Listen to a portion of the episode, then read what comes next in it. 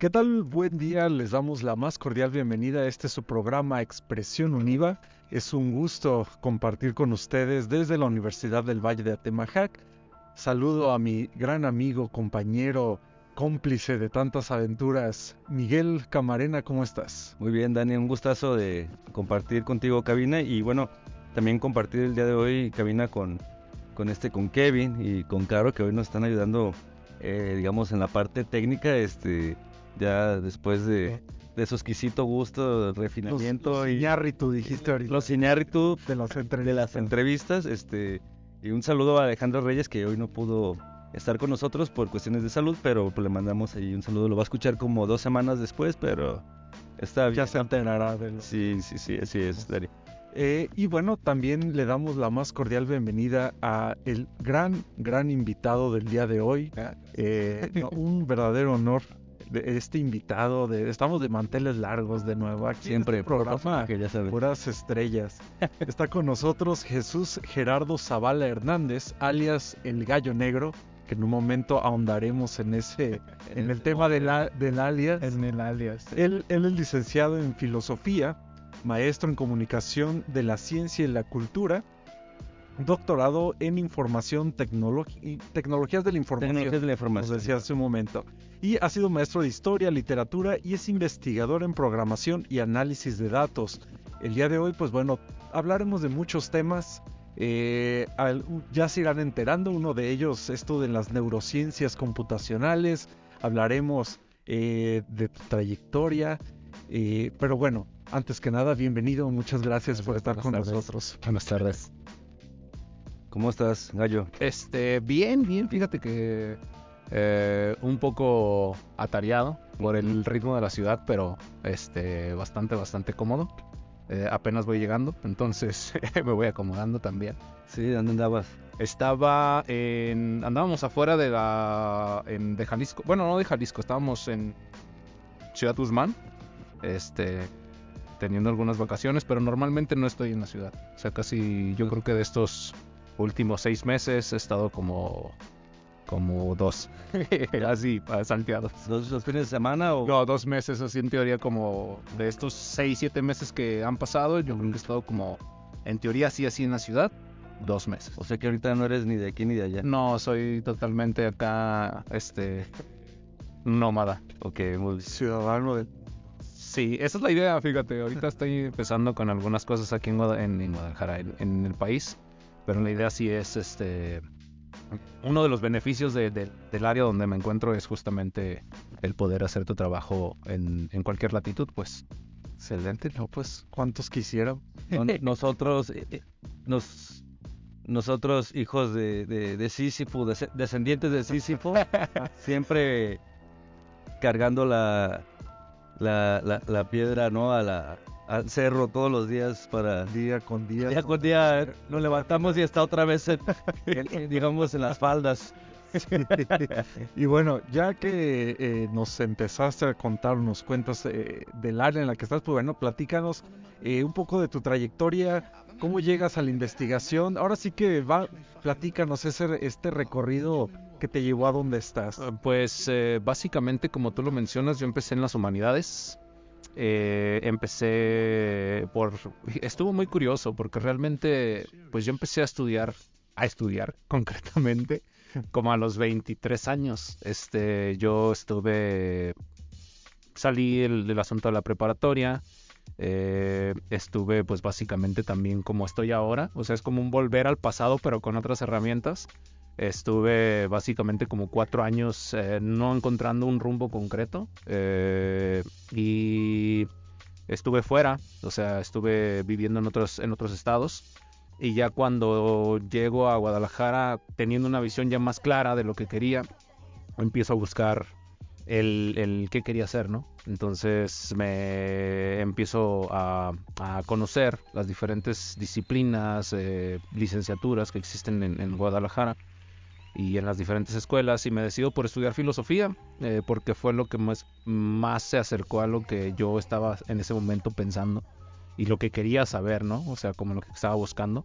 Entonces opté por filosofía. Eh, estuve pues cuatro años y medio básicamente estudiando filosofía en la Universidad de Guadalajara. Y cuando salgo de filosofía, de alguna manera me fue bien porque sí encontré lo que estaba buscando y eso hizo que tuviera como esa afinidad de, de poder estudiar con, como el empeño y la curiosidad, ¿sabes? Entonces, cuando sucede esto, pues me va muy bien en, la Universidad de Guadalajara. Me, muchos profesores me, dan como este impulso de, continuar, ¿no? De, oye, está bien lo que haces, es muy interesante, etcétera. Yo empecé a hacer eh, filosofía de la mente en, el área de, de, humanidades, me interesó mucho y empecé a hacer investigaciones principalmente en lo que serían representaciones sociales y este, la conciencia. Entonces eh, empecé a hacer investigación principalmente con, con, los reos, con los prisioneros. Eh, me interesó mucho un, un, filósofo francés que se llama Michel Foucault y a raíz del pensamiento y, la forma en que él tenía de ver ciertos eh, conceptos, como las relaciones de poder, por ejemplo, empecé a, llevar investigación eh, en esas áreas eh, con representaciones sociales y la conciencia y luego ya este se me ofreció hacer una maestría ahí mismo en la Universidad de Guadalajara, solo que algunos aspectos burocráticos que no me gustaban de la Universidad de Guadalajara me hicieron optar por otro camino y me opté por hacer una maestría en comunicación en, en el ITESO. En el ITESO eh, yo siempre he dicho que, que la o sea, la manera en que se ha desarrollado mi, mi, como mi búsqueda personal ha sido siempre por medio de la, de, de, la causalidad y de la casualidad. Porque realmente este, yo quería seguir estudiando, yo quería seguir haciendo investigación en, en, en alguna área, no tenía bien definido en ese entonces qué era, pero llegó una persona que curiosamente eh, en un tren ligero, este, encontré un amigo que venía de del ITESO y me contó sobre el programa de, del ITESO de comunicación, me dijo que estaba bien, que estaba fácil aplicar en el sentido de que pues tenías que hacer un, un ensayo, este, presentarte tu proyecto a los, investigadores del ITESO y, hacer los, lo, unos filtros correspondientes, ¿no? Entonces apliqué, me aceptaron en el ITESO y comencé a hacer el, la maestría ahí en el ITESO. Entonces, eh, de ahí ya terminé de hacer la maestría. Este, tenía intenciones de hacer, porque seguía haciendo investigaciones en conciencia y, en, representaciones sociales, igual con las mismas poblaciones, personas que, que estaban en una situación como, como que el Estado, o sea, los, los obligaba a tener una condición.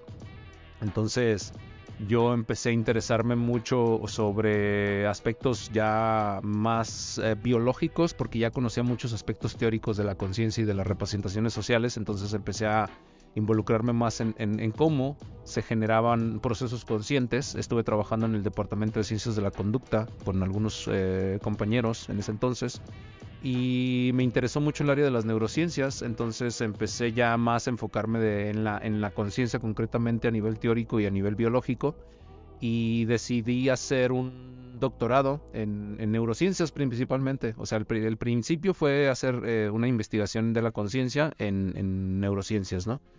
Entonces, este, conozco a una persona investigadora que resulta ser la vecina de mi hermana.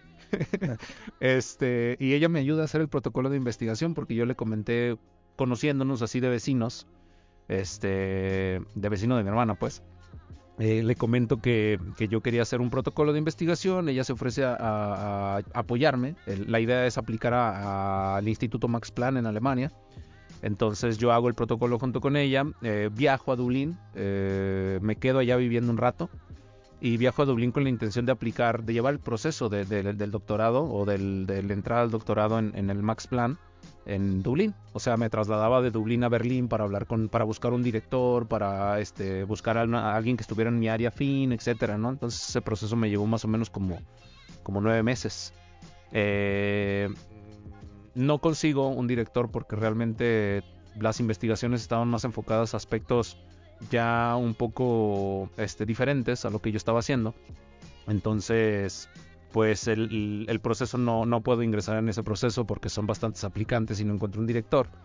Y regreso a México. Entonces, cuando regreso a México, me quedo una temporada en Londres. Este, regreso a México y cuando regreso a México regreso a Cancún y en Cancún pues estando básicamente también de, de, lanchero sin ninguna actividad comercial o, empresarial o lo que sea este me devuelvo a Guadalajara porque me ofrecen una, un trabajo aquí en la docencia eh, dentro de la docencia y raramente a los tres meses no encuentro como el clic, porque siempre me gusta como encontrar un clic en las cosas donde, donde estoy.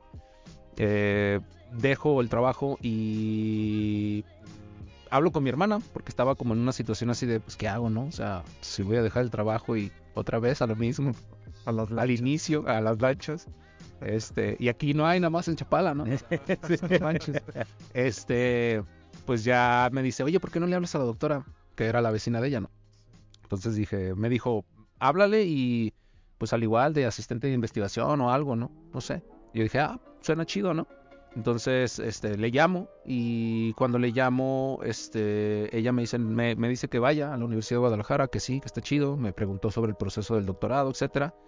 Eh, ya le conté y pues voy, ¿no? El día que, me, que ella me dice, me invita al, ahí al departamento, de este voy y ya en el departamento pues empezamos a hablar, empezamos a cotorrear, me empieza a presentar a los directores y etcétera.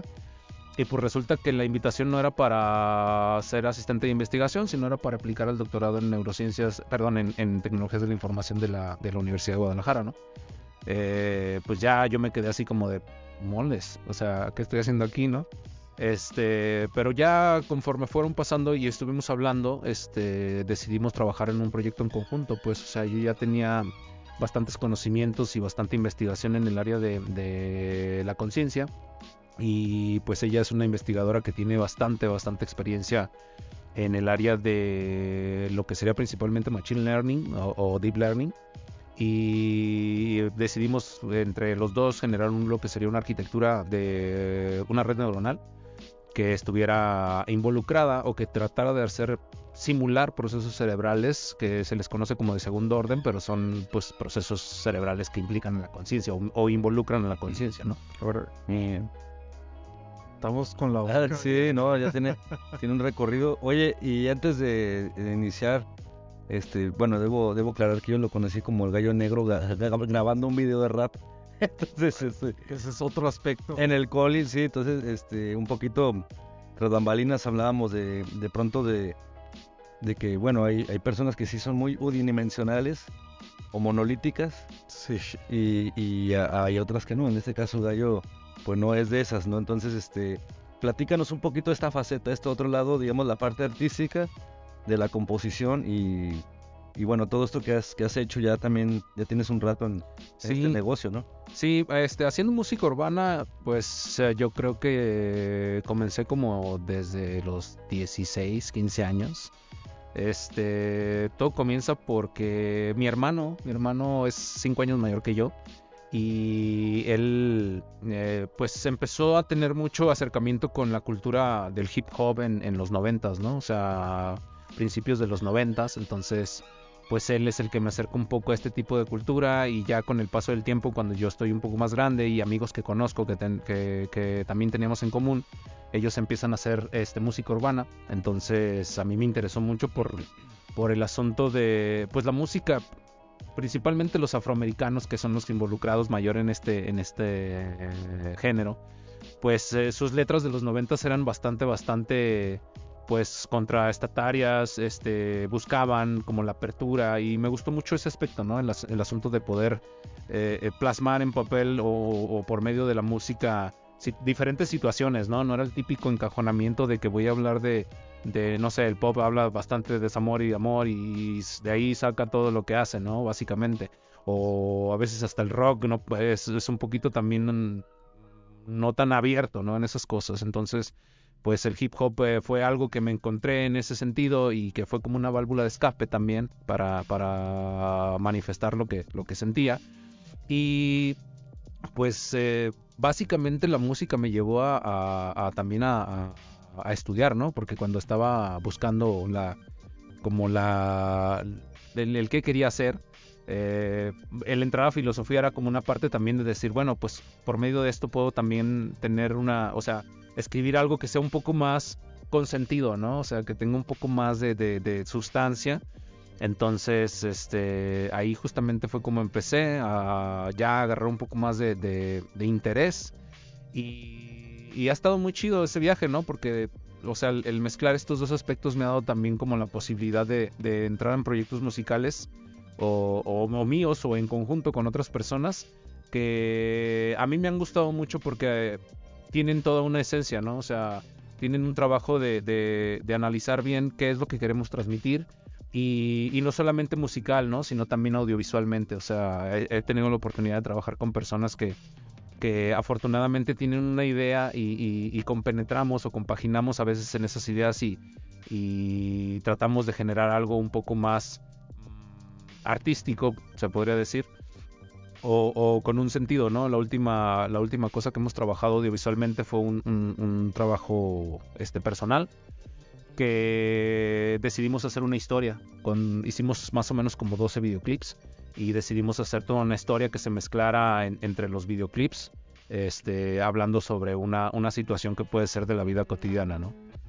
Ahorita algo que dijiste me llamó mucha atención esto de cómo la parte artística, la parte de la música, hip hop, todo eso incluso te orilló un poco o te llevó un poco al tema de, estudiar filosofía.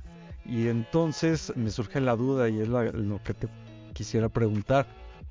¿Qué utilidad entonces tiene la filosofía en la vida? Digo, por ejemplo, en tu caso lo relacionaste eh, el tema de la, de la música, el tema con, con la filosofía, pero así en general, ¿Cuál es la utilidad de la filosofía en la vida, según para ti? ¿Y por qué crees que no tiene tanta demanda en el mercado la filosofía? Este, pues mira, eh, la verdad es que yo, yo, siempre lo he dicho y bueno, este se lo he transmitido más bien, o sea, no es decirlo, es transmitirlo. Eh, se lo he tratado de transmitir a toda la gente que con la que me he encontrado, o sea, a mi misma familia, a mis, a mis, a mis sobrinos, que son como las partes que, que de repente empiezas a ver que son como los interesados a lo mejor en, en tener una vida, pues son los que se enfrentan al mundo, ¿no? Ya digamos esto, mis sobrinos tienen aproximadamente 18 años, 19.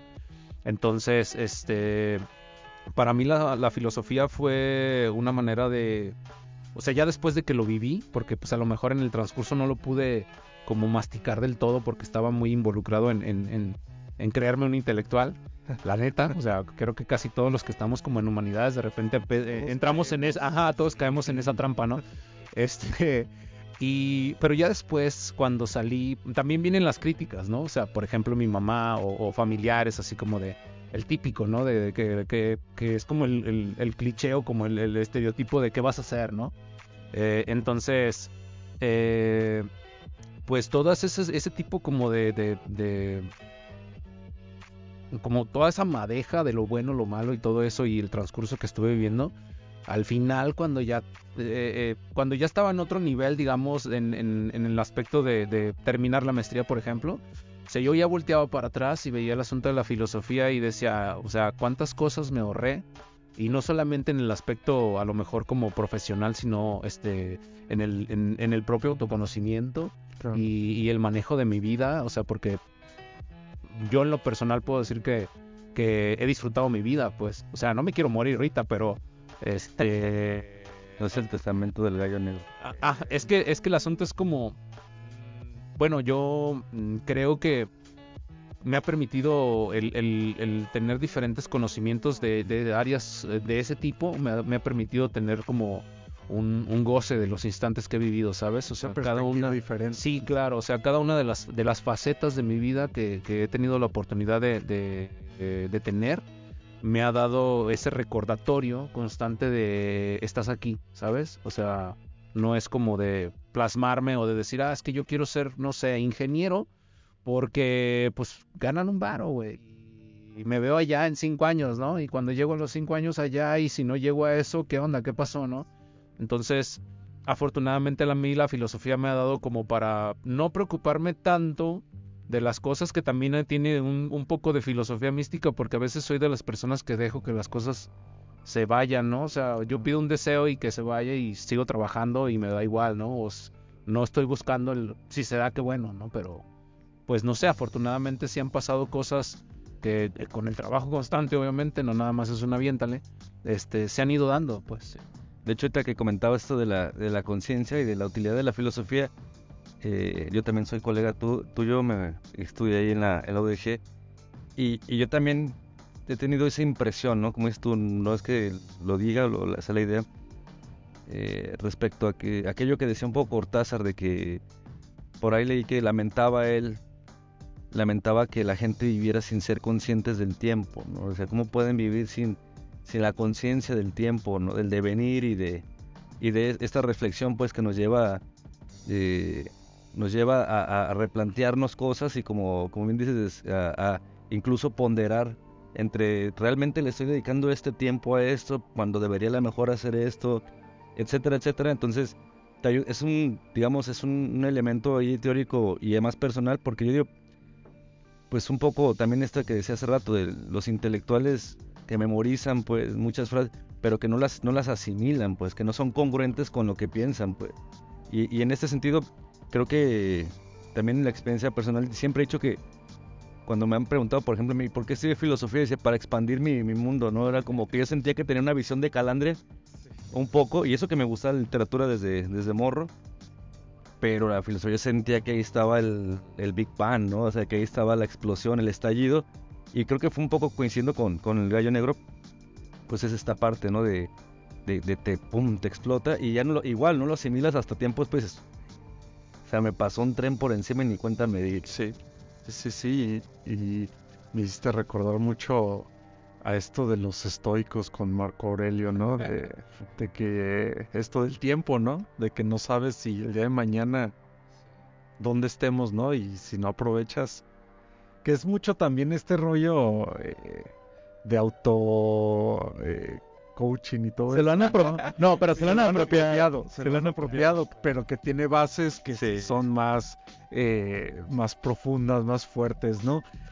Y bueno, hay aquí algo que nos llama mucho la atención.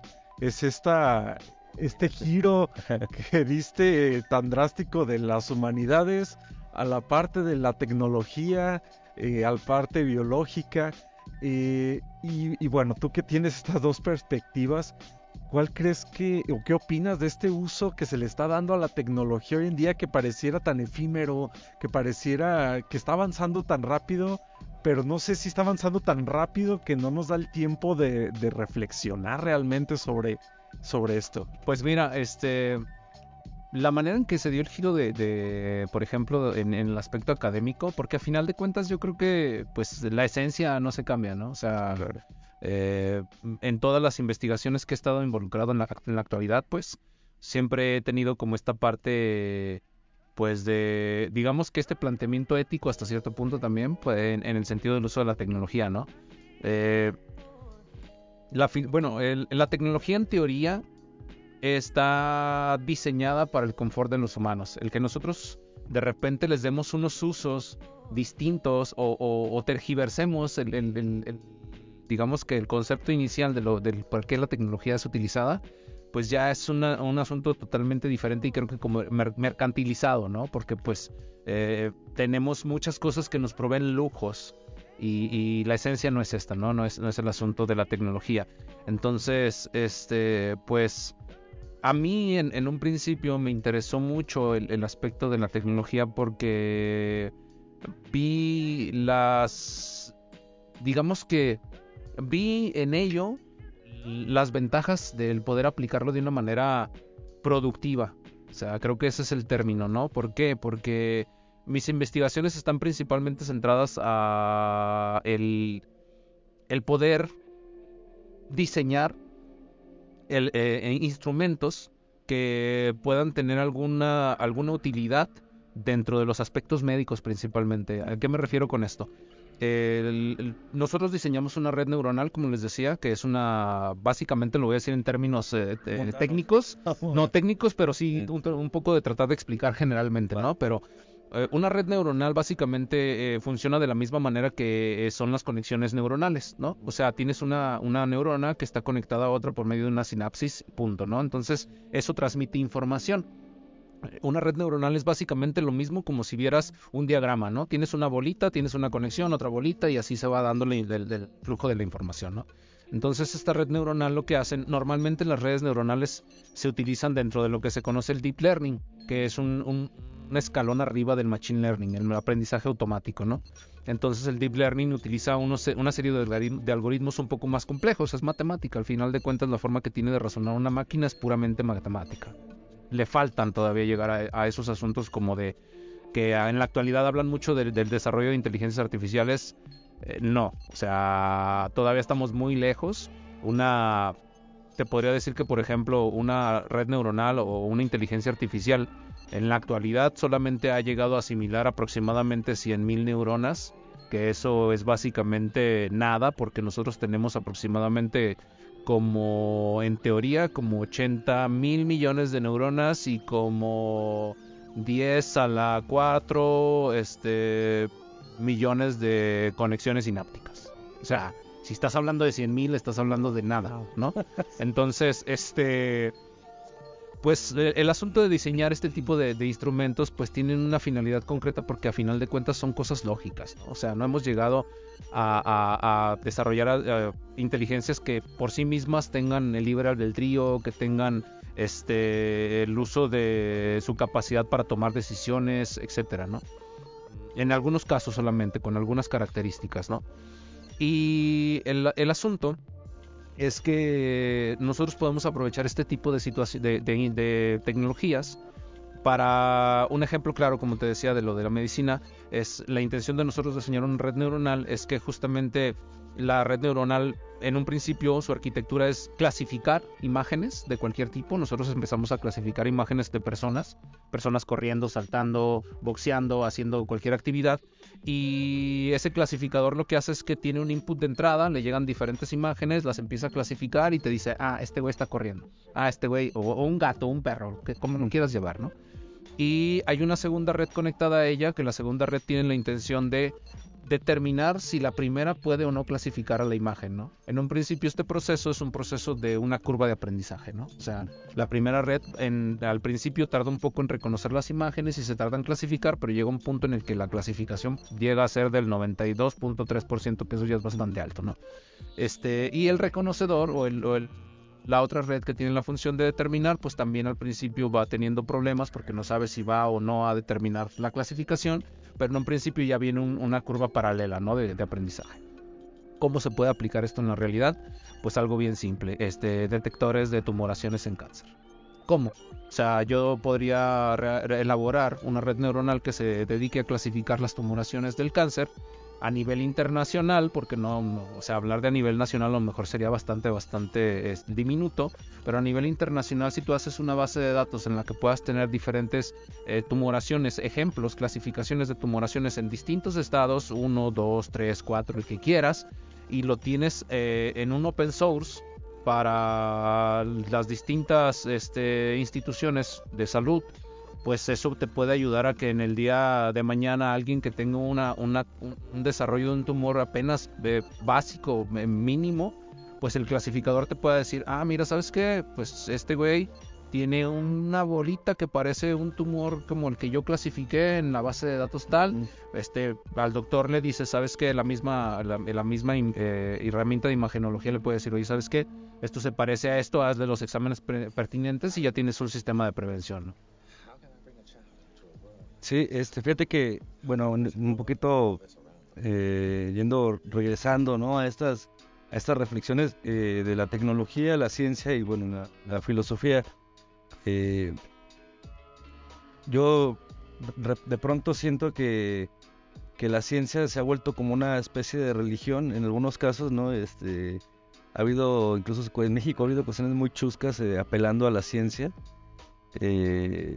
muy chuscas por ahí hubo una crema que se vendió que sé que estaba patentada por el instituto, un instituto de Okinawa, el cual no existía, pero pero cuando ya entonces muchas investigaciones eh, muchas investigaciones o eh, la, ciencia pareciera que también se prostituye no en ese sentido eh, no no podemos analizar desde luego pero oye este a ver eh, aquí hay un elemento importante y también digo es muy complejo no vamos a, ahora sí que a solucionarlo aquí de tres patadas pero, un poquito regresando a, esto de la, de la, filosofía la ciencia y la tecnología? O sea, ¿cómo, cómo me gustaría más en lo personal, lo tuyo, cómo, cómo la acomodas, pues, ¿no?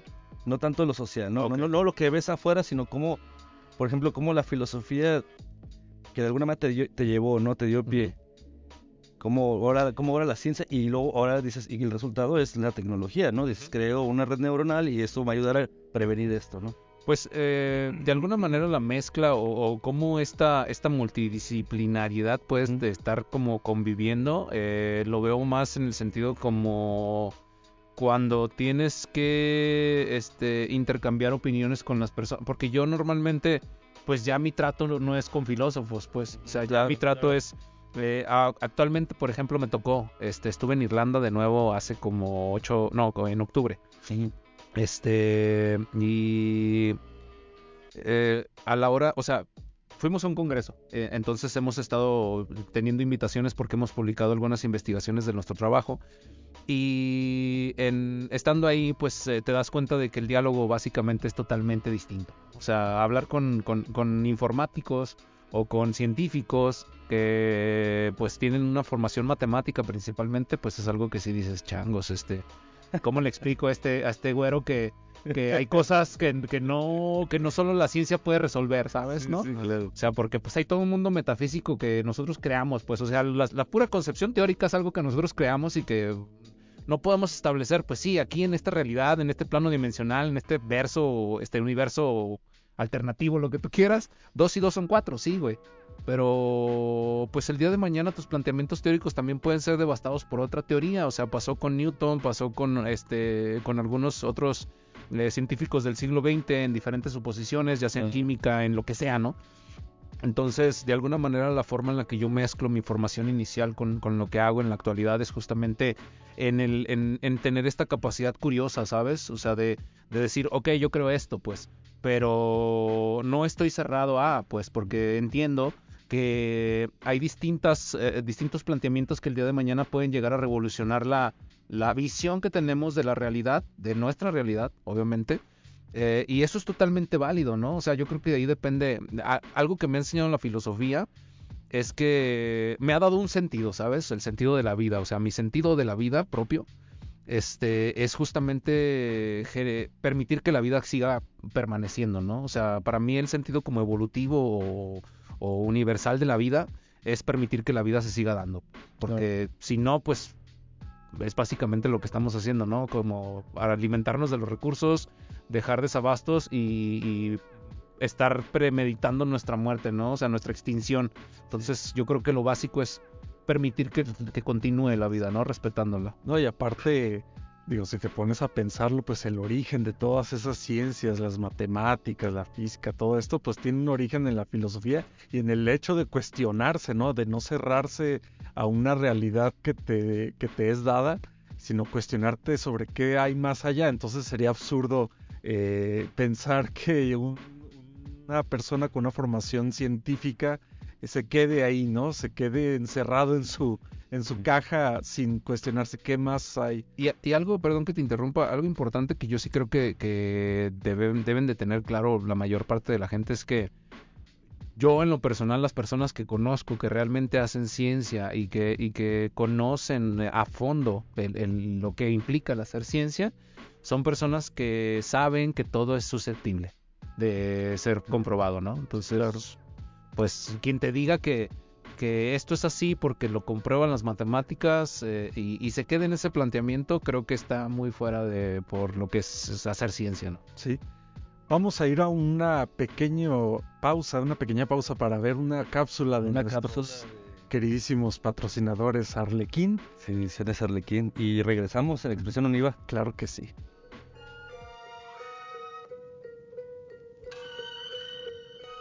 El título de Ediciones Arlequín que hoy recomendamos es Materia Oscura de Moica Comerdey. En Ediciones Arlequín hemos mantenido coherencia entre lo que publicamos y lo que nos define como editorial tapatía independiente desde hace 29 años. Así que naturalmente desde el 2005 tomamos la decisión de publicar literatura eslovena de Europa Central, por la conexión que existe con la cultura latina. La primera traducción propia correspondió al libro Protuberancias del poeta Alex Stiger. Después llegaron otros títulos, otros autores y diversos géneros literarios. Hasta que en el 2012 nos sentimos creativamente seducidos por los cuentos de Moika Kumerdey, incluidos en Materia Oscura y traducidos por Florencia Ferre. Además, esta publicación cuenta con un diagnóstico profundo realizado por Amalia Masek, profesora de la Facultad de Filosofía en la Universidad de Ljubljana, que tiene como objetivo brindarle al lector referencias del ejercicio literario de la escritora nacida en Eslovenia. Moika Kumerdey, además de mostrarse sensible y observadora, resulta ser una magnífica delatadora de la materia oscura alojada en uno de los sectores más recónditos del ser humano. Es el lado opaco, difuso y hasta incoherente que no refleja luz y lo que es peor aún, no la absorbe. La pregunta es, ¿cómo lo logra? Transita por dos carriles, el de la ficción y el de la verosimilitud. Nos demuestra que le importan las relaciones interpersonales, la convivencia y todo eso cabe en un fragmento de tiempo tan largo o corto como sea necesario para que el lector conecte con su magnético lado oscuro y desconocido, tal cual señala la maestra Amalia Masek. La autora desenmascara los más oscuros impulsos humanos mientras que la escritora disfruta de echar mano de sucesos que suspenden el compás rítmico que lleva la vida cotidiana y entrelaza el lado siniestro y perverso del carácter lúgubre de sus personajes para provocarnos angustia, llevándonos a lo más profundo de la psicología infantil cuando nos habla de la mala racha económica del empresario que perdió hasta los amigos, la muerte inesperada de un científico que sigue consciente a través de su hígado y que detesta al receptor anodino. Un hombre profesionista celoso de un gato que frena su felicidad con sus dinámicas territoriales. Más de una vuelta de tuerca dan estas historias usando voces nítidas que relatan con buen ritmo, detalle y estilo. Materia Oscura de Moika Kumerdey está disponible en formato digital e impreso en arlequín.mx.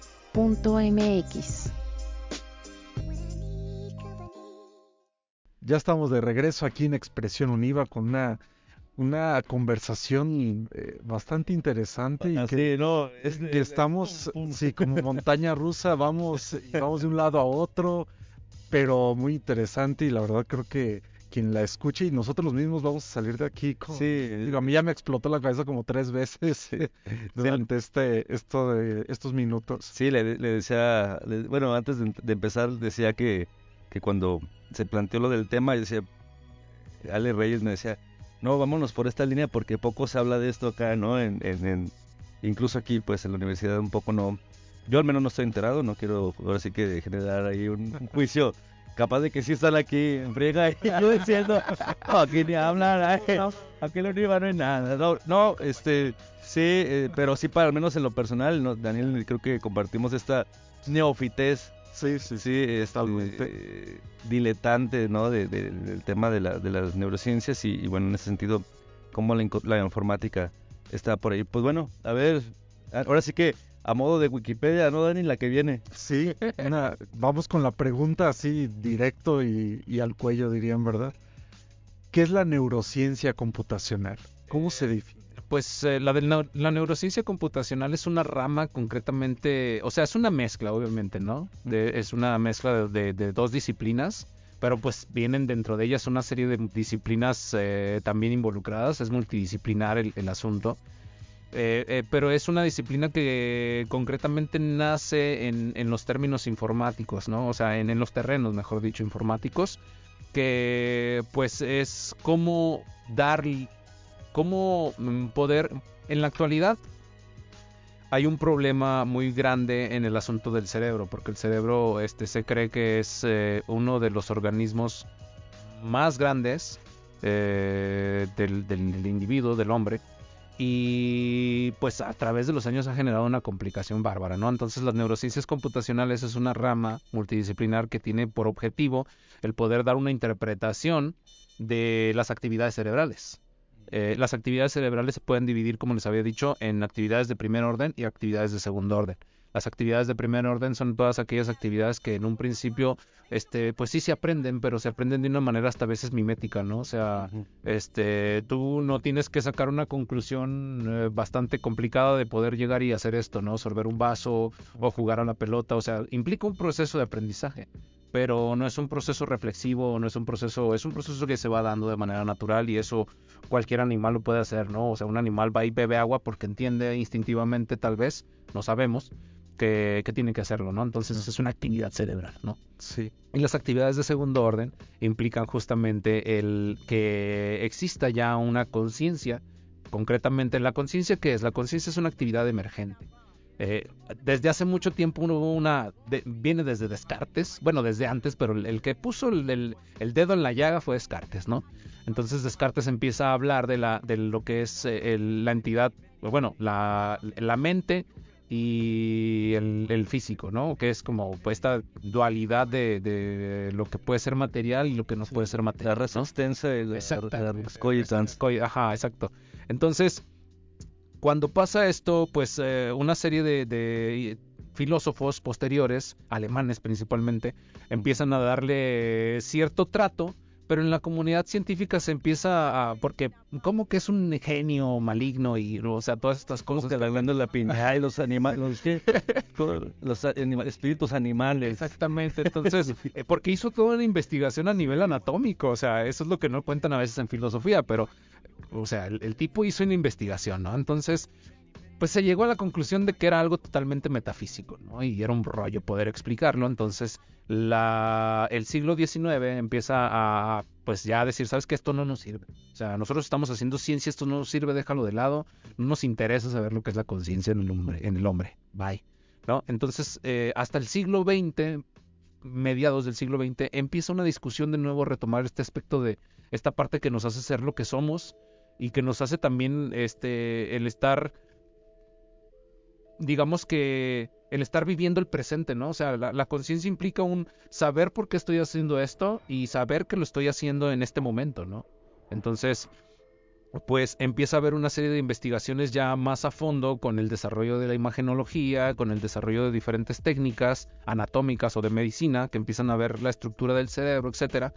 Y empiezan a haber una serie de planteamientos diversos, ¿no? De la conciencia, que hay unos microtúbulos que permiten las transferencias, que hay unas pequeñas este, unidades anatómicas, que este, los intercambios químicos eh, determinados, que determinadas zonas participan en la conciencia, etcétera, ¿no? Entonces, eh, pues no es hasta el siglo, hasta este siglo, siglo XXI, que pues tenemos un poco más de avance con el desarrollo también de, diferentes técnicas de, de, informáticas que están fundamentadas principalmente en estadísticas, en cálculo y en álgebra, eh, que es cuando empezamos a tener ya un poquito más de conocimiento de lo que podría ser una actividad cerebral eh, determinada por la ciencia, ¿no? O sea, bajo algoritmos y bajo supervisión de diferentes eh, instrumentos de imagen, ¿no? O sea, es que resonadores magnéticos, tomografías, etcétera, ¿no? Que se empiezan ya, este, no sé si han visto, por ejemplo, experimentaciones que se hacen a lo mejor con los estados de, de diferentes personas, por ejemplo, los monjes tibetanos, ah, este, las eh, actividades musicales, cuando las personas escuchan música, como eh, despiertan diferentes ya sea el frontal, el occipital, etcétera, ¿no? Entonces empiezan a hacer un una, una necesidad de poder interpretar lo que es el, el cerebro en toda su extensión, ¿no? Y, y afortunadamente empiezan a nacer eh, algo que aquí es complicado y que de repente lo, mencionabas eh, en, un, principio de este de, este esta segunda parte era el asunto como de, de del desarrollar la ciencia no o sea aquí en México realmente esta área que decías que no querías golpear a, a tus compañeros este lamentablemente el área de la tecnología en México pues estamos educados para ser manufactureros cabrón sea, eso es sin dudas. O sea, yo te puedo hablar de mi experiencia porque yo participo como investigador, pero yo trabajo por mi cuenta porque la industria paga más. ¿Sabes? O sea, concretamente. Entonces, este, e, el problema aquí es que, pues básicamente la industria aquí es, es, ser un manufacturero, es ser un ingeniero de procesos, es ser a lo mejor alguna otra situación, este, pero enfocado al, mercadeo, o sea, a la, administración de servicios. Sí, o sea, administración de servicios. Eh, y eso, pues, deja de lado muchas eh, muchas áreas eh, científicas que, están dentro de la tecnología que tú las puedes ver en otros lados, ¿no? O sea, por ejemplo, yo te puedo decir que alrededor del mundo en la actualidad se están desarrollando cinco proyectos principales en el área de, lo que es este conocimiento de las actividades cerebrales, ¿no? Principalmente en lo que sería conciencia. Está el Human Brain Project, que el Human Brain Project es este, un proyecto de la comunidad europea y la comunidad europea, ¿qué es lo que hizo? Se juntaron los principales, los que pueden, obviamente, los que pueden desarrollar y tienen los, los, recursos para desarrollar ciencias, se juntaron en toda la comunidad y le dejaron a las diferentes universidades e institutos determinadas tareas, ¿no? O sea, tú vas a mapear las actividades este, cerebrales y lo que la intención es generar todo un mapa general de, los, los, los las, las zonas involucradas para cada proceso, este, los intercambios que se realizan, etcétera, ¿no? Ok, tú vas a trabajar en desarrollar este, chips neuromórficos porque los chips neuromórficos tienen mejores capacidades para realizar tareas en tiempo real y para realizar determinadas eh, simulaciones cerebrales, ¿no?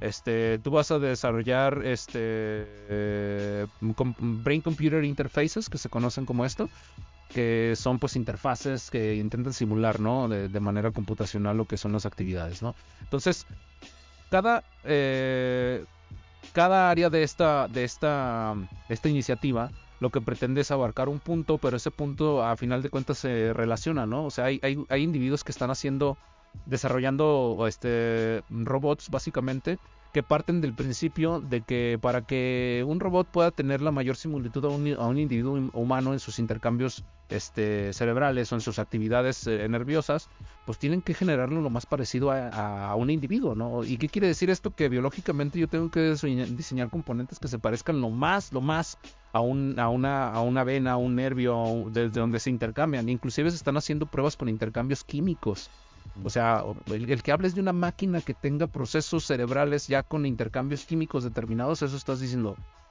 ¿qué está pasando, no? O sea, ¿qué va a pasar cuando lleguemos realmente a tener esto, no? Y eso es solo una iniciativa, pues, o sea, hay distintas iniciativas que tienen millones de, objetivos. Está también este The Brain Initiative, que es una iniciativa del, gobierno de los Estados Unidos eh, eh, que está, este, que es, ah, que se me va el asunto, pero eh, financiada, gracias, que es financiada por el, National Institute of Health, que es el principal organismo de salud de los Estados Unidos, que también tiene esa, esa intención, ¿no? Y, las universidades, pues, de renombre están involucradísimas, ¿no? El MIT, Stanford, etcétera, ¿no?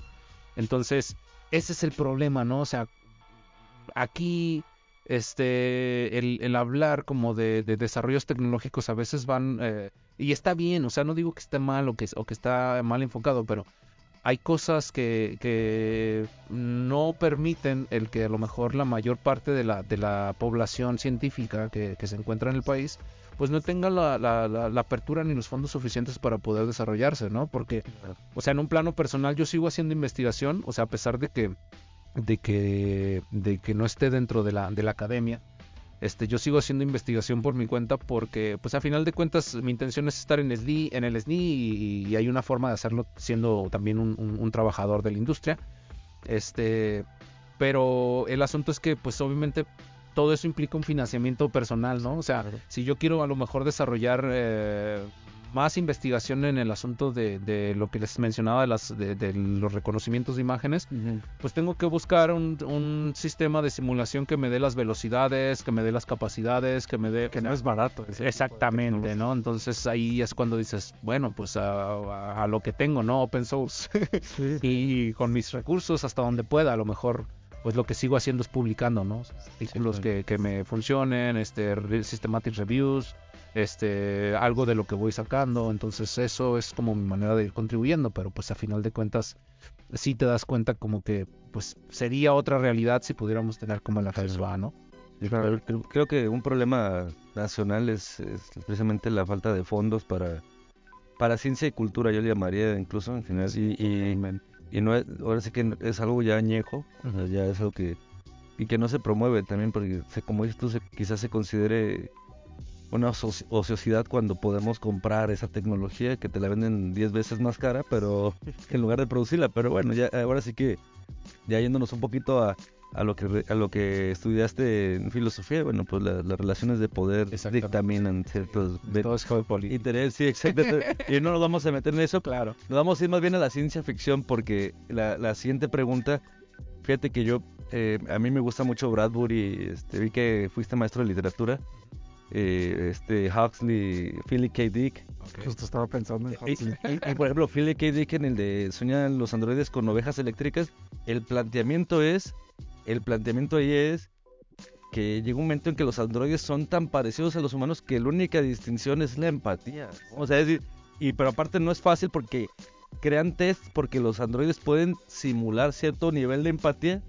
Entonces están creando ciertas cosas y yo digo, oye, a ver, un poquito jugando con la imaginación, porque también yo sé que hay este juego ahí también. La ciencia, ¿qué sería sin la imaginación? ¿no? También, igual que la literatura. Y, Oye, yo ahorita, lo que hace el humano. Ahorita que decías las iniciativas, yo tenía temor de que dijeras, este, ah, la iniciativa Skynet en, Estados Unidos.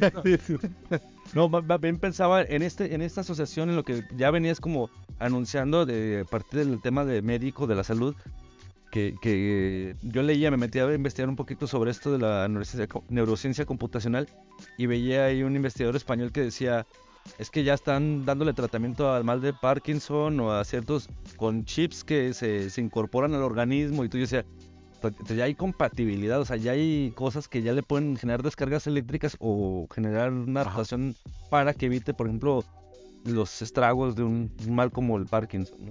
Fíjate que, eh, por ejemplo, este eh, lo que yo veo, bueno, dos cosas. Primero, respondiendo a lo que tú mencionas de, del asunto como de la visión del desarrollo de la tecnología futuro.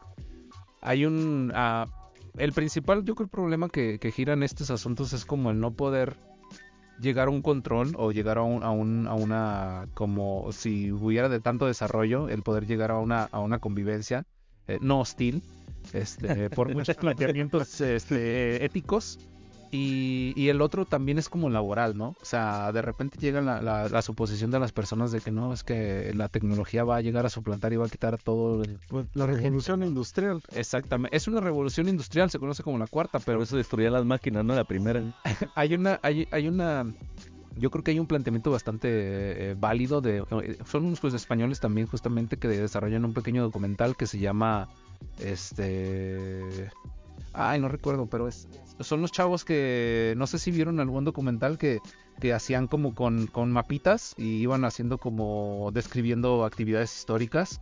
Ah, sí, sí, sí, No me acuerdo cómo se llamaba, se llamaba el, empleo futuro, se llama. Ah, Este, entonces ellos plantean justamente esta, esta situación de, de cómo la tecnología va a llegar a suplantar el, asunto de los trabajos, pero realmente haciendo un análisis no es que la tecnología vaya a suplantar los trabajos, es que simplemente los trabajos se van a mover hacia otras latitudes e inclusive ellos señalan que los, los niveles económicos van a llegar a un planteamiento intermedio, o sea, las clases medias se van a, o sea, las, el estar como esta división tan marcada de, de lo alto y lo bajo va a llegar a tener un estatus un poco más equilibrado. ¿Por qué? Porque los nuevos trabajos van a implicar nuevos conocimientos y manejos de tecnología que van a permitir que tengan ingresos mejores las personas. Obviamente, como cualquier teoría de la evolución, pues el, el que no esté apto no va a poder entrar dentro de esto y ahí va a surgir una problemática, ¿no?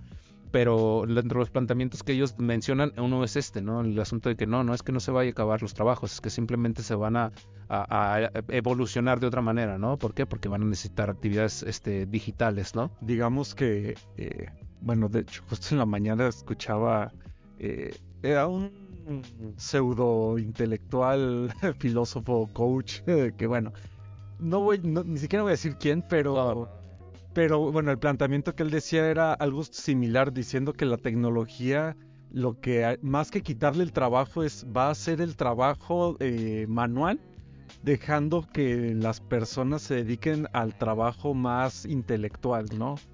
Es, es, ese es un planteamiento, pero también, o sea, eh, la variante es, es, muy diversa, ¿sabes? Porque eh, yo te lo pongo en un, en un ejemplo básico, ¿no? O sea, a lo mejor las personas que se dedican a todas las tareas administrativas simplemente utilizan otro tipo de softwares que son más, hay en la actualidad, que ya se utilizan, que son un poquito más este, a menos con el usuario y que les van a permitir hacer actividades que a lo mejor requerían mayor tiempo, ¿no? Sí. O sea, análisis principalmente, ¿no? Entonces, ese es uno de los puntos que, que a lo mejor más cercanos que puedes ver en el, en el proceso, ¿no? O sea, hay tecnologías ahorita en la nube que les permiten a los ingenieros no ser ingenieros. ¿Sabes? O sea, ¿a qué me refiero con esto? De que hay tecnologías en la nube, como por ejemplo Azure o AWS, que ya tienen este, sus, propias, eh, sus propias aplicaciones de desarrollo de, software o desarrollo de, de Machine Learning para hacer procesos de automatización que a veces no requieren código. ¿Sabes? Entonces ya no es necesario que tú tengas que hacer un código para que tengas que saber Python o Java o HTML o algún otro código para hacer una, un, requerimiento o, una, o, algo que se necesite tu industria. Pues nada más es un drop and drill, ¿no? O sea, jalo y digo lo que quiero hacer y, y me lo hace la máquina, güey. O sea, eso es lo que se cambia, ¿no? O sea, todas esas cosas van revolucionando y al final van las personas que casi todos estamos en puestos, o sea, no podemos negar que casi todos estamos en puestos que, que implican la tecnología y en algún momento van a implicar mayores cosas, ¿no? O sea, hay una cosa que sí no puedes evitar, que más bien que no puedes quitar y que nunca vas a poder erradicar de la condición humana, que es justamente las actividades humanas. O sea, las actividades que se relacionan al pensamiento, al arte, al desarrollo de, una, de una reflexión. Eh, mm, o sea, estamos hablando de... No lo vamos a ver. O sea, hay, hay, un cuento de Isaac Asimov que se llama, creo que la, última palabra o la última respuesta, no recuerdo, que es justamente sobre una, el desarrollo de una computadora, de una supercomputadora, ¿no? Entonces, los individuos conforme van, van va pasando el tiempo le preguntan como, este, no recuerdo la pregunta, pero es una, una pregunta sustancial sobre la condición de, del, del, del mundo, del humano, y la, y la máquina no les puede dar una respuesta no les puedo dar una respuesta no, y, y, van evolucionando, o sea, se convierten en, en, en, en entidades celestes, en seres de luz, o sea, van pasando los, los millones de siglos Ajá. y llega un punto en el que ya una, una, un, una molécula le pregunta, creo que ese asunto, no recuerdo bien, les digo el cuento, pero sí sé la esencia, y, y la, la respuesta de la máquina es reiniciar el organismo. O sea, la respuesta es volver a reiniciar todo.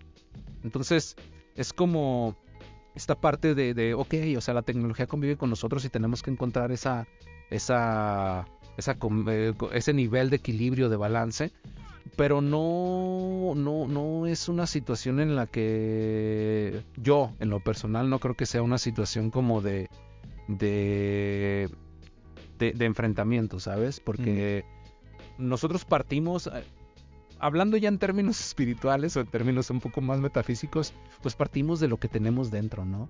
Entonces, este, todas estas ideas de, de, de, de ver al, al, al, al, humano enfrentándose contra su propia creación, pues es básicamente todos los cuentos que nos hemos tragado desde el asunto de la creación que nosotros hemos creado con el asunto divino, ¿no? O sea, ¿qué pasa en el Edén? Pues hay un enfrentamiento. Y ese enfrentamiento lleva a un caos y lleva a una catástrofe y, y queremos hacer lo mismo, cabrón. Sí, hasta Mari, pasando por Mary Shelley, ¿no? Con, con Frankenstein, ¿no? O sea, que, que, también tenía esos tintes sociales. Sí, o sea, algo, algo que de lo que les dije que, que mi filosofía, por ejemplo, de vida o mi propósito o, o, mi sentido de vida es justamente permitir que la vida continúe, es, es eh, parte también de esta, de esta visión de entender que, o sea, no, no necesitamos perdernos en cosas tan banales que actualmente lo estamos haciendo, o sea, eso sin duda, pero a veces yo platicando con, con, con soñando utópicamente y platicando con personas así de repente, oye, es que, es, o sea, no, no hay necesidad de que seas un, un, cabrón sobresaliente o que tengas 20 títulos o que tengas 20 cosas que decir de ti para tener una idea genial, ¿no? O para tener un, un cambio revolucionario, ¿no? O sea, eh, no entiendo a veces cómo eh, estamos tan clavados y, no podemos generar las, las oportunidades para distintas personas eh, dependiendo de sus capacidades, porque pues al igual y alguien puede ser una persona que está en una actividad comercial, pero es buenísimo para las matemáticas y puede desarrollar algo cabroncísimo. O sea, yo no entiendo por qué no podemos tener esa, esa apertura de, de poder reconocer los talentos de las personas y poder impulsarlos eh, simplemente para una función específica que es buscar la supervivencia de nuestra especie. ¿Por qué? Porque pues al final yo creo que conforme vaya evolucionando la vida, pues en algún momento vamos a tener que buscar sí o sí el, sobrevivir, a lo mejor no aquí, ¿no? Y eso implica el esfuerzo de todos, ¿no? O sea, no, no el que vendas 20 mil millones de, de, suéteres Gucci y ganes billones de dólares, ¿no? O sea, es, es, irrelevante. Sí, ya es irrelevante. Si quieres, vamos con la, con la nueve, una avestruz. Eh, pues bueno, ya hablamos un poco sobre la, oh. eh, la inteligencia artificial. Eh, nos decías que, bueno, no es tan, digamos, se está mm, dando, se le está dando un lugar a la, a la, inteligencia artificial que realmente no lo tiene, y lo decíamos esto con las conexiones que ellos se presume, 100.000 conexiones con el cerebro humano, pues bueno, es nada. Pero en ese sentido, eh, bueno, ¿cuáles dirían entonces las sí ventajas de la inteligencia artificial como la conocemos? Es decir, esta inteligencia artificial que no es en realidad inteligencia artificial, pero cuáles son sus, sus reales ventajas y desventajas también. Pues mira, este, hay bastantes cosas. Yo lo principal que veo, por ejemplo, en, el asunto de, el desarrollo de dispositivos inteligentes, es que pueden, eh, una, en, el aspecto, o sea, son herramientas de análisis de, y de predicción, ¿no? O sea, creo que eso es, principalmente como los usos que yo podría tener más adecuados. Y, y, a través de esas predicciones también tomar decisiones, ¿no? O sea, la toma de decisiones creo que en el aspecto de, o sea, el desarrollo de, la, del, aprendizaje automático se ha basado mucho en la toma de decisiones. O sea, ¿para qué sirve para la toma de decisiones? ¿En qué, en qué rubros? En todos. ¿Por qué? Porque básicamente los datos son el petróleo de, de hoy, ¿sabes? O sea, y los datos se pueden conseguir en cualquier lado en cualquier lado. O sea, tú tienes un teléfono que constantemente está enviando datos. Yo estoy enviando datos en este momento. Este, los datos pueden ser datos estructurados, no estructurados, semiestructurados, lo que tú quieras, ruido, este, fotos, audio, eh, texto, números, lo que quieras, ¿no? Y todo eso puede ser transformado en un archivo. Entonces, esos archivos a final de cuentas le sirven a todas las compañías para hacer infinidad de cosas, ¿no? Entonces, eh, esa infinidad de cosas implica un tratamiento de los datos, que a partir de ahí se hacen análisis, predicciones y eso pues eh, sirve para la toma de decisiones de las empresas. Te digo, o sea, muchas, yo creo que lo que más se ha explotado en el análisis de datos y en todo el asunto de, la, lo que los dispositivos nos pueden ofrecer, que básicamente es lo que se conoce como el Internet de las Cosas, pues ha sido utilizado principalmente por las áreas mercantiles, ¿no? O sea, para generar estrategias, para generar ventas, para generar todo.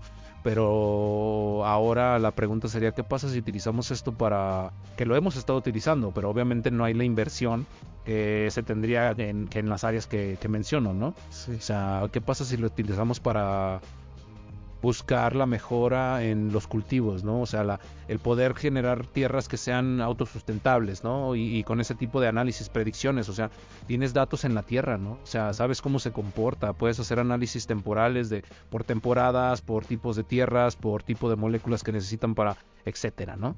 Entonces, desde, la, desde cómo generar, eh, cómo ser autosustentables con, con, el asunto de nuestra propia, eh, digamos que nuestros propios eh, insumos, este, cómo generar también, digamos que atenciones médicas adecuadas. Ahorita mencionaban el asunto de la medicina, por ejemplo, lo que mencionabas del Parkinson y de las enfermedades mentales.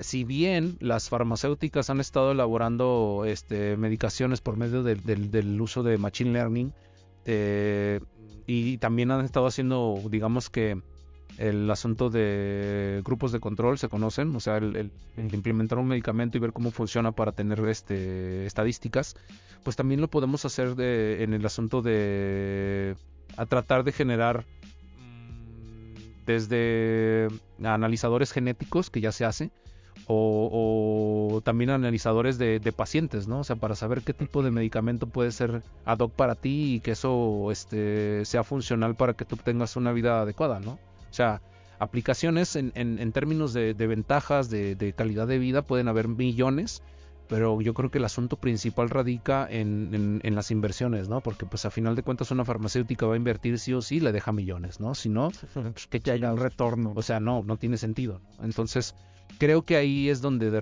repente también el, gobierno, o no sé si el gobierno concretamente, pues, pero este ahí deberíamos de poner el ojo. O sea, en, en cómo podemos hacer uso de estas tecnologías que son bastante ventajosas pero en sectores que realmente nos puedan dar eh, ese avance, ¿no? Esa, esa mejor calidad para todos. Si no hay ese avance, es decir, supongamos que siguen con esa misma tendencia y a lo mercantil, todo esto, y nunca se pone el ojo en la, en la supervivencia del ser humano, realmente y usando también este ejercicio de imaginación, ¿qué tan lejos estamos de estas distopías eh, que hemos visto en la literatura, en el cine, en el...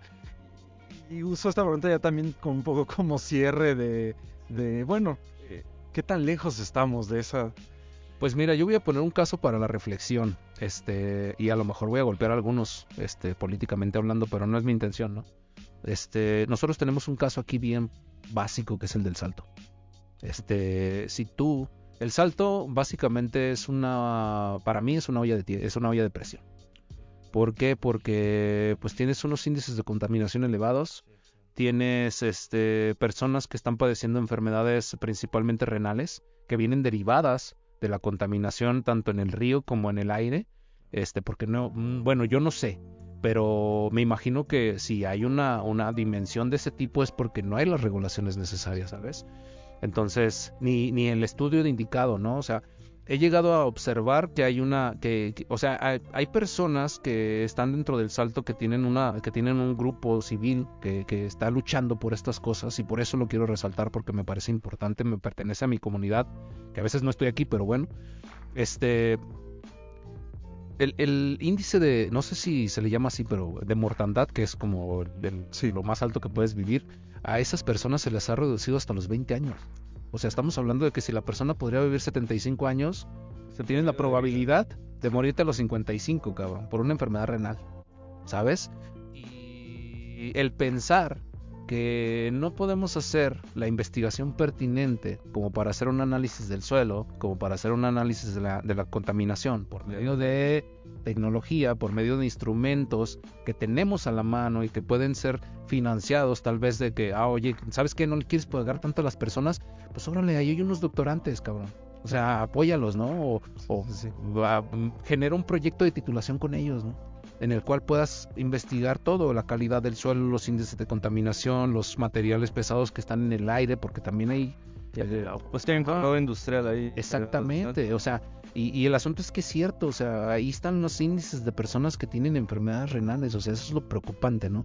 Entonces, ese es un caso bien, bien, bien básico, o sea, imagínate si eso, una vez una chava me decía, no sé si sea verdad, o sea, yo estoy nada más diciendo lo que he conocido, una vez una chava me, me decía que estaban tan expuestos a, determinados químicos dentro de las, del área del salto que con la combinación de determinados químicos podrían generar una explosión como lo que pasó en Guadalajara en el abril del 94, ¿no? Y estamos hablando de 9 kilómetros de, de, de, circunferencia, ¿no?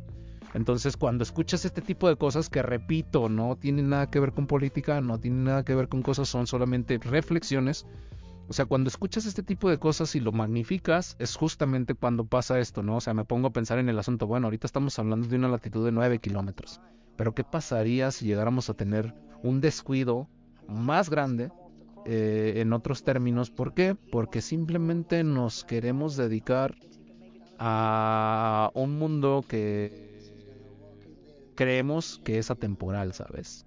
O sea, ¿Qué pasaría si a lo mejor en, el desarrollo de otro tipo de químicos, de fármacos, de lo que tú quieras, de empresas que se dedican a situaciones este, nucleares o, de otra índole?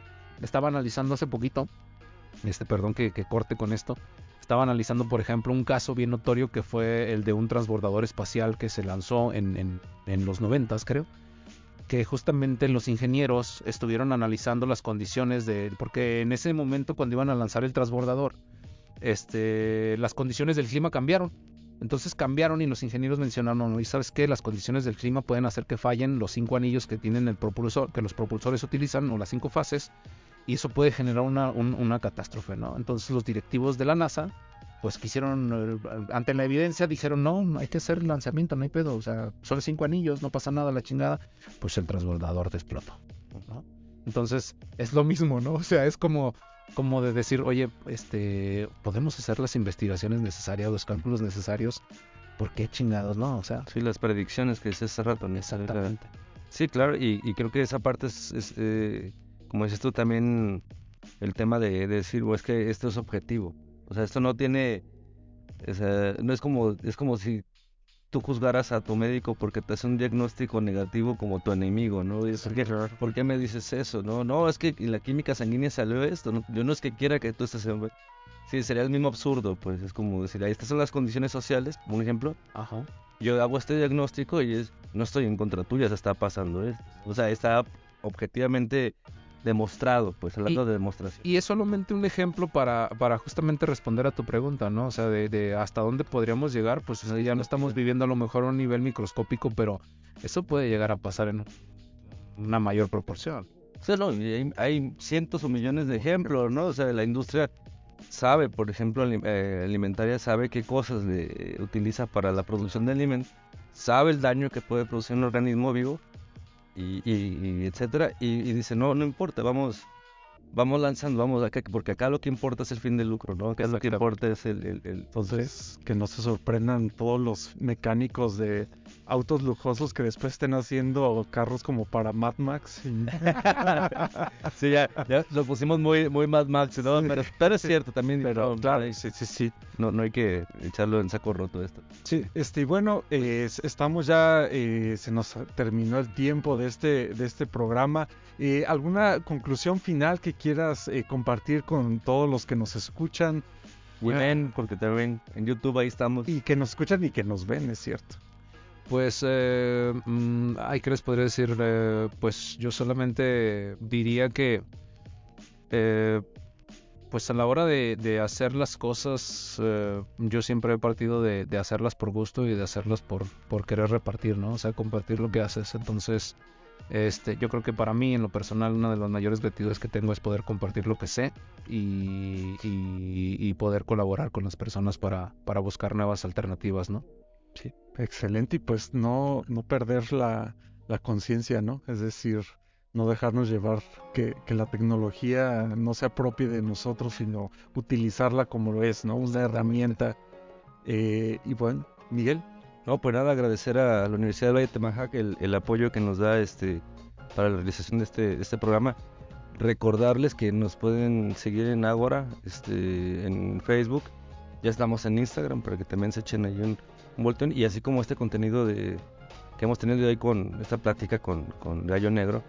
Eh, y además, un poco yo me gustaría resaltar esto que decíamos al principio, que también hay que quitar esos prejuicios de, de, que una persona pudiera parecernos algo y, al final del día tiene puede ser un, abanico ¿no? de, de, cosas este, en su labor personal y profesional también.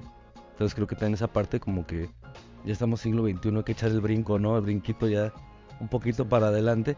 Y bueno, también agradecer a Alejandra Reyes, que hoy no pudo estar en los controles, pero estuvo Kevin y un agradecimiento también a Caro, sí, por, por habernos ayudado en, este, en esta grabación.